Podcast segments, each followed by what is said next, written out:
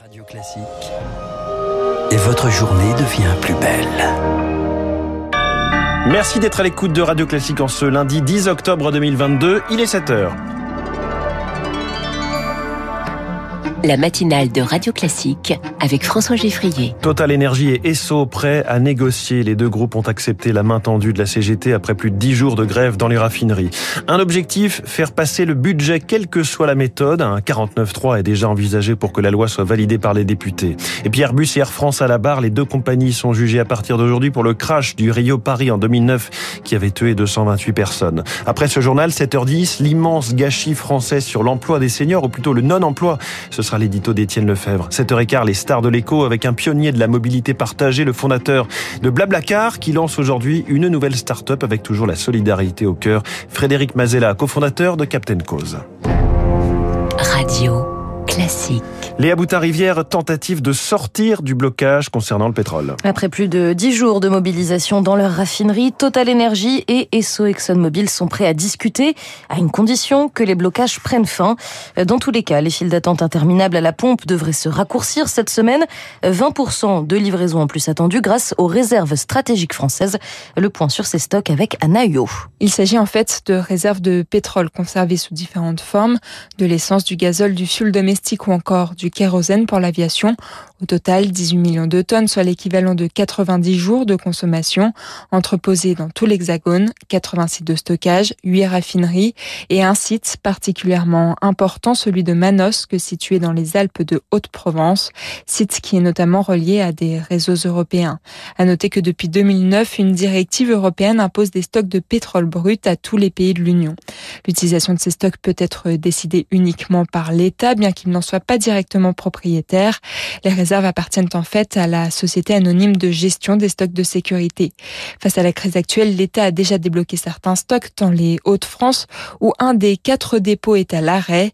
Et cette situation n'est pas inédite. En 2016 notamment, l'équivalent de trois jours de réserve avait été utilisé pour faire face à une contestation sociale dans les raffineries. Alors la situation va-t-elle durer? Élément de réponse dans le décryptage éco de David Barou. Rendez-vous à 7h56. La France puise donc dans ses stocks et se cherche en même temps de nouveaux partenaires. Et la première ministre Elisabeth Borne est en Algérie hier avec son homologue Aymen Ben Abderrahman.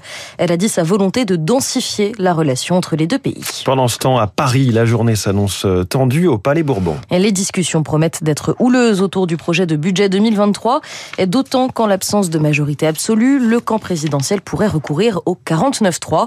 Et d'ores et déjà, l'exécutif fait peser le, le poids de cette éventuelle décision sur les épaules de l'opposition. Jean-René Cazeneuve est le rapporteur général du budget. C'est prévu par la Constitution pour euh, éviter de se retrouver dans une impasse. Toutes les oppositions nous disent qu'elles vont voter contre ce budget, toutes. Quel est le sens de voter contre un budget euh, qui augmente de un peu plus de 6 milliards le budget du travail pour euh, faire baisser le chômage?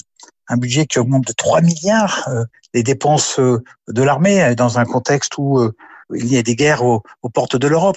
C'est aux Français de juger si c'est raisonnable de voter contre un budget qui est aussi protecteur. On a besoin d'un budget, donc il faudra bien qu'on le vote d'une manière ou d'une autre, soit les oppositions euh, changeront d'avis, ce que j'espère, soit il faudra utiliser d'autres méthodes. la séance d'examen démarre à 16h. Les 3000 amendements devraient être étudiés à partir de demain.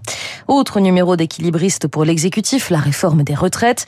Des concertations ont lieu aujourd'hui autour de l'emploi des seniors. Olivier Dussopt, le ministre du Travail, propose de cumuler le salaire des travailleurs les plus âgés avec une partie de leur indemnité chômage. Emmanuel Macron, lui, sera en Mayenne. Le président va inaugurer la première de six sous-préfectures qui doivent être ouvertes ou réouvertes. Selon l'Élysée, c'est un symbole du retour des services publics dans ces territoires. La Mayenne est le troisième désert médical de France.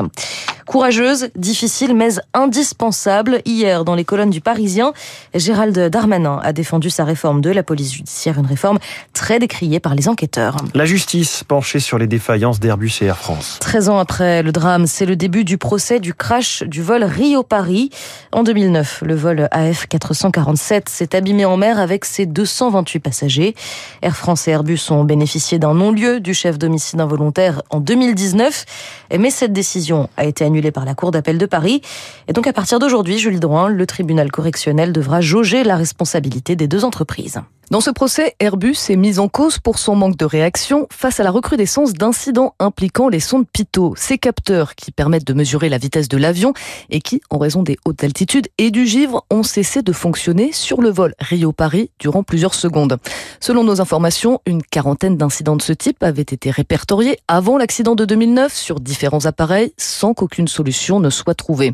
Quant à Air France, le parquet estime que la compagnie n'a pas suffisamment formé ses pilotes alors même qu'un comité hygiène et sécurité de la compagnie demandait un an avant l'accident une préparation spécifique en cas de décrochage de l'appareil.